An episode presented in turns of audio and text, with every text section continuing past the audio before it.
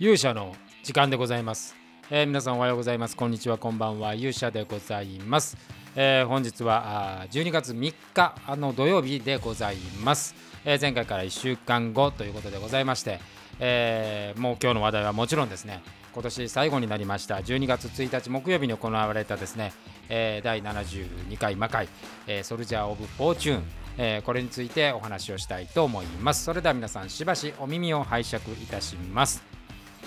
ということでございましてですね、えー今年ブラックナイトでね、えー5月か5月に行ったブラックナイトから、えー通常公演ということで本編公演が復活しまして、えーブラックナイト、えーファイヤーボールそしてストームブリンガーそして今回のソルジャー・オブ・フォーチューンと4作、えー今年は本編をね行えることができました、えー大変嬉しく思っております。皆さんありがとうございました、えータイトルはね今ざっと並べましたけどもお気づきの方もいらっしゃったと思いますが、えーディープパープルの名曲からあタイトルをね取っているという、えー今年はディープパープルで、えー攻めてみた、えー年でございました。ということで、えーまあこの2022年のね魔界が終わって、えー次回が1月の26日でございますからあ魔界としては8年目ということを迎えるわけでございます。まあコロナでね、えー間あ止まってしまったあ1年間ありましたし、えー全くやらなかったの1年かな、えーまあ、本編としてはですね、えー2010 2020年の3月の天国への階段から行ってませんでしたから、えーもう2年ね、え2年ぶりにこう通常公演が定期的に行われるということでございましたけど、まあ、今回ですねソルジャー・オブ・フォーチューンですが、まあ、事前先週もちょっとお話ししたんですけどね非常に不安なあの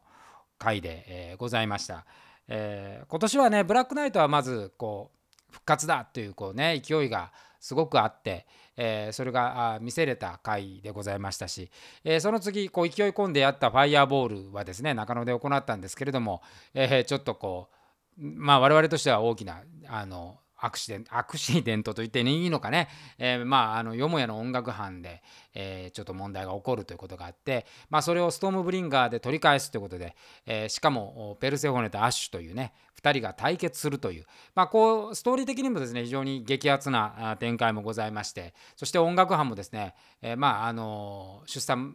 手前のね、えー、いぶきちゃんとそしてノブさんの、まあ、ツインボーカルを連発するという、えー禁じ手の技を使いまして、えー非常にこう盛り上がった回でございました。それを迎えて今年のフィナーレということで、えーソルジャー・オブ・フォーチューンだったんですけれども、まあ、ちょっとねこうなんでしょう、えー本当に前日までですねなんとなくこうふわふわしたというかあこうなんですかねこうレギュラーで戻ってきて、えー2ヶ月とか3ヶ月に一遍っていうこういうペースというのがですねまあなんかどちらかというとその前前はねこう毎月やっているとこうなんかその月次の勢いみたいなのがねあってもうはい終わったらもう次の週の木曜から稽古みたいなのがあったんですけどやっぱ間2ヶ月3ヶ月空くことによってですねやっぱそれぞれやっぱこう気持ち的には一回切れるというかでしかもまあコロナがねこれ何度かお話もうコロナ終わってからま狂ったようにまああの いろんなところでこうイベントというかねライブそれから公演っていうのが本当にこう供給を需要をはるかに上回る供給ということでまあまあ我々のところに出演している面々もですね非常に忙しくしていてまあこれはねあの出る側にとってはそれがあの仕事ですんでね。あ仕事がたくさんあるっていうのはとてもいいことですけども、まあ、必然的にやっぱり3ヶ月に1回になっていた魔界のこう優先順位がですねやっぱり少し下がるというかそういうのもちょっとこう感じたところでもありました。でなんかこう全体リハーサルもですねまあちょっとリハ自体もですね、えすごく後ろ倒しになったということもありまして、え短い期間で作る。まあいろいろねこのそのペースをつかむためにいろんなやり方をやってるんですけどもまあちょっと誤算だったのはやっぱりアクション稽古がですね結構後ろにこう、え倒れてしまったことで前半のこう全体リハーサルというものが本当にこうなぞるだけになっていて通常であれば先にアクションリハーサルがスタートしていて、えもうその全体稽古の時に多少アクション返せるみたいなところがあったんですけれども、まあ、それがもう本当にこう全部が揃ったのがもうギリギリというところでね、えもちろん鶴姫のちょっと帰国がギリギリだった志田君の帰国がギリギリだったっていうのはあったんです。それは前回も一緒で、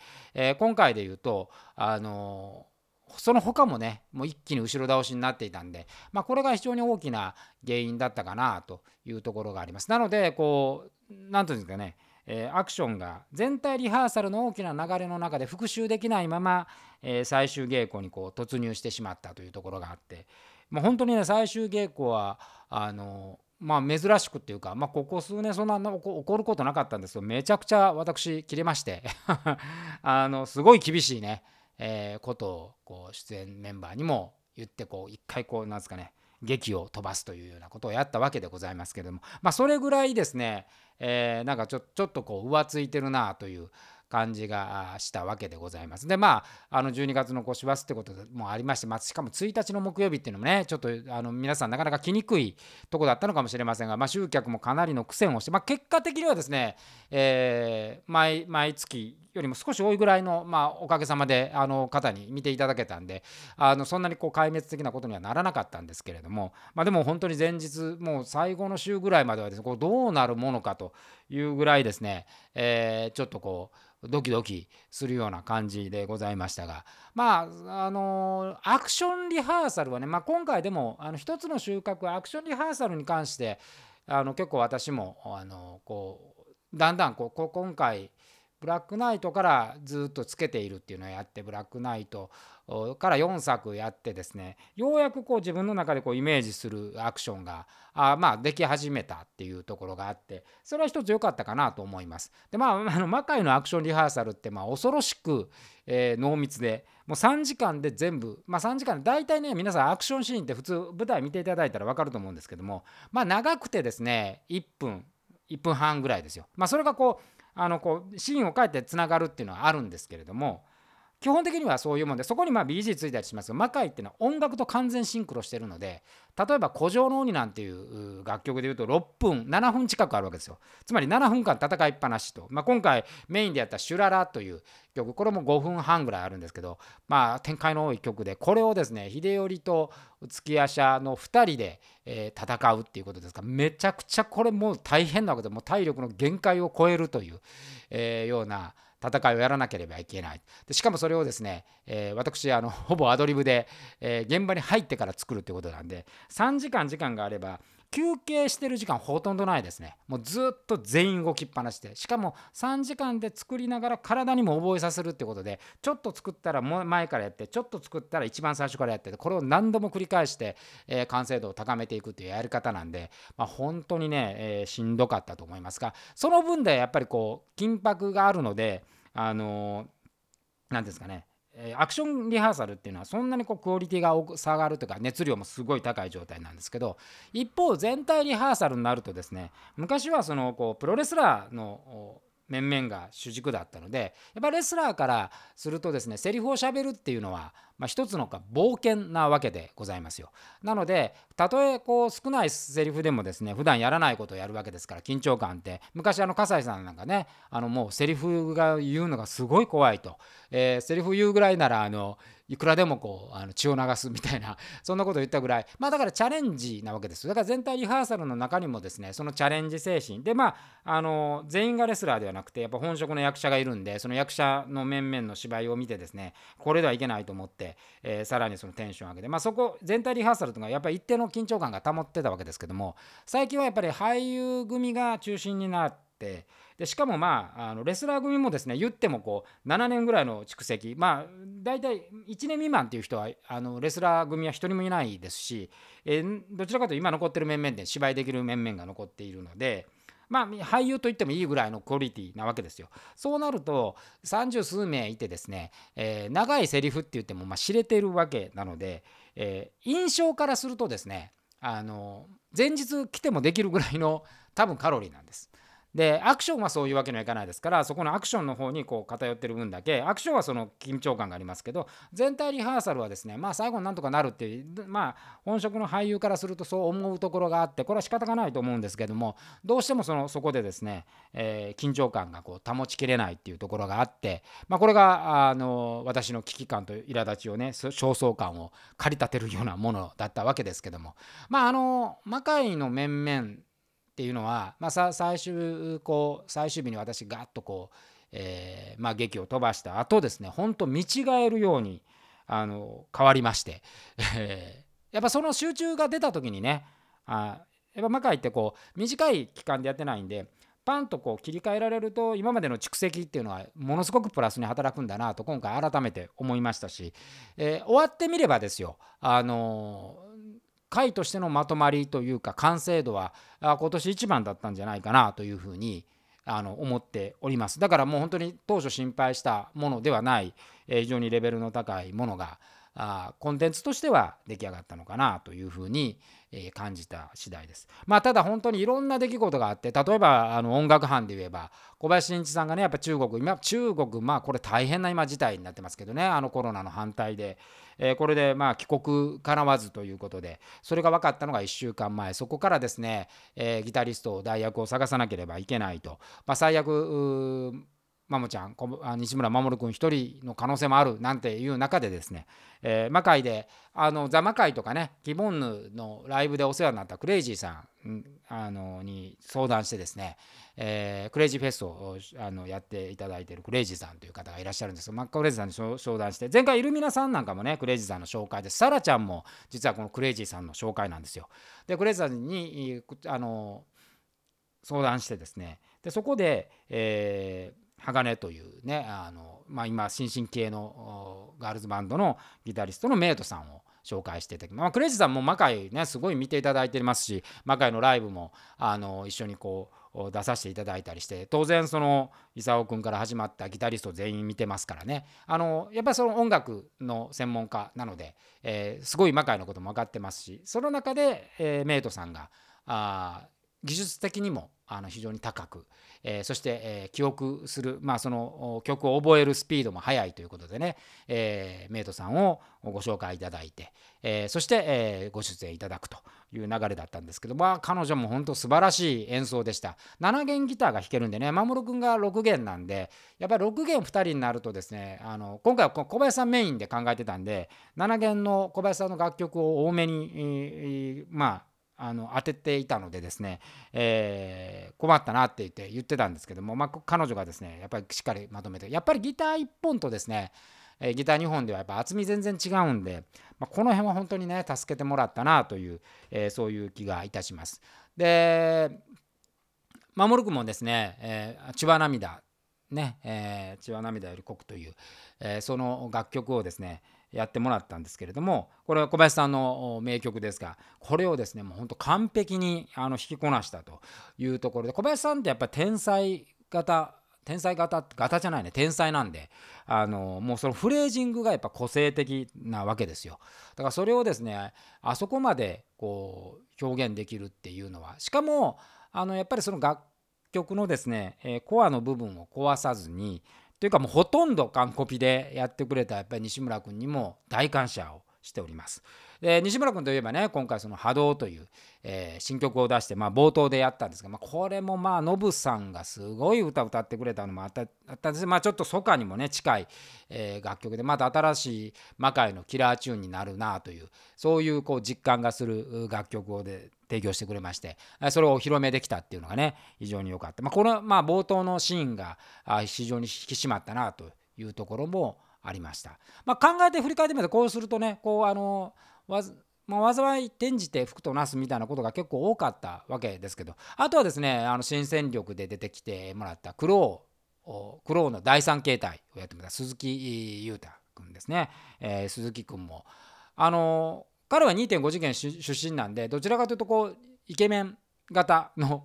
あの子なんですけども、えー、タイソン君と昔ねタイソンと一緒にやってたみたいあの共演したことがあってでも当日タイソンが出るのも知らなくて稽古場で大好だってあのすごくあの感動するみたいなことがあったんですけど本当にあのコミュニケーション能力高くてですねチームにもすぐ馴染んでですねでそのキャラクターも私がちょっとこう狂気的なキャラクターやってくれっていうとやっぱ引き出しが結構あって非常にこうあのクローのね、えー、新しいキャラとしてもうものすごいインパクトのある演技を見せてくれてあとまあ身体能力も高いんであのこう縦の部分がね新しい風で彼と望月六郎太こと殿城君と、えー、2.5次元出身者、まあ、2.5次元メイン戦場の2人がですね、えー、もう火花バチバチで、えー、戦わせるっていうシーンがあったんですけどまあこれはあの本当に物語の中だけではなくてですねやっぱなんか役者魂の2人のこう、えー、ライバル心みたいなものがですねいいものすごくいいこう緊張感をね、えー、出してくれたなというふうに感じておりましてこれもあの良かったなと思うところでございます。でもう一人あの新キャラクターでビートさんですね、えー、ビートが出てきてくれたわけですけどもあのブラックプリンスというね、えー、一度も出てこなかった冥界第二帝国のところで出てもらったわけです。彼女はですねグラブルで一緒だったゆりかまのすけを演じているアリーチエの紹介で、えー、来てもらったんですけども、まあ、お芝居するのはね今年に入ってからかな、えー、とまだあ魔界が2作目ぐらいだと思うんですけども、えー、そこで参加してもらって。まあそういう意味ではね非常にあのハードル魔界はやっぱ高い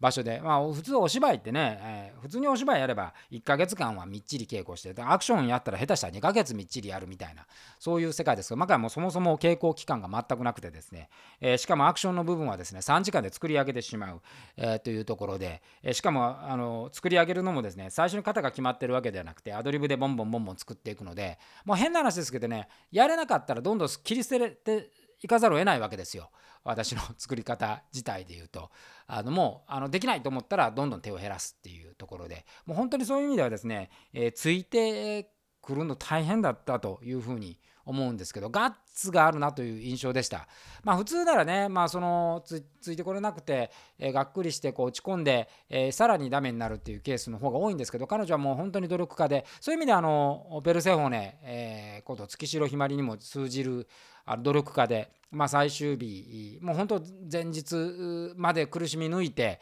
えー、当日すごい完成度をね上げてくれたので非常にあの頑張ってくれたなというところを感じました。でまたね、まあ、継続参戦してもらうんですけども、まあ、この経験を生かしてですね本人も頑張るっていう気持ちを持ってあ人気も非常に高くてねたくさんのお客さんも呼んでもらいましたしあのやっぱりこう面白い存在になるなというのを感じて、えー、私的にはですね、えー、今回の MVP に上げてあげたいなと思うような頑張りを見せてくれました、えー、そして、えもうなんと2020年その魔界の本編が止まる時以来に参加した天国への階段以来の登場となった真田正幸こと上村隆弘、えー、君でございます。私まあ私のですねフェーバリット俳優と言っていいでしょう。えー、真田正幸さん出てきてもらって本当にあのまあそういう意味で言うとですね丸々2年2年ぐらいですよ2年間2年ぶりぐらいの登場だったわけですけどもやっぱり存在感すごいなというところで前日稽古からね今回は来てくれたんですけれどもあの最後のこうセリフ大体あの彼がやるところは全体稽古の時私が当てをやっていてですね、まあ、それを取ってまあ彼に渡すっていうことなんですけどやっぱり俳優として素晴らしいなと思うのは常にですね演出家の私と戦ってるっていう感じがするんですよね。私が描いたものよりも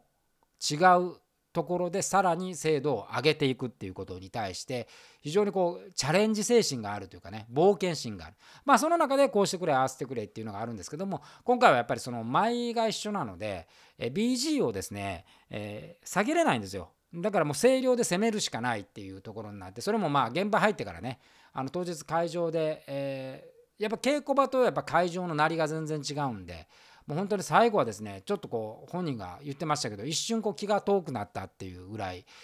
力を入れてですねセリフをやって一瞬真っ白になるっていうことがあったみたいですけどもそれでもですねあそこまで音に対してですねあの音圧に対してセリフで返せる人っていうのはそんなにいないんじゃないかなというふうに思います。で彼も今回非常にやっぱりまあ、実は1月もね出てもらうんですけどもあの魔界の私が目指すもののちょっと一端が見えたなというところを感じておりました。でいつものね、えーと、面々もそれぞれがですね今回はアクションに関してはですねほぼちゃんと全員動かすということをテーマにしたので、えー、全く動かないという人がほとんどいない形で、えートライをしてみました。まあ、その結果ですね、バランスはすごく良かったかなというふうに思います。まあ、まだまだですね、その魔界がこうホールでやっている中でですね、満足度っていうのは私の中ではそんなに高くはないわけですけれども、まあ、今回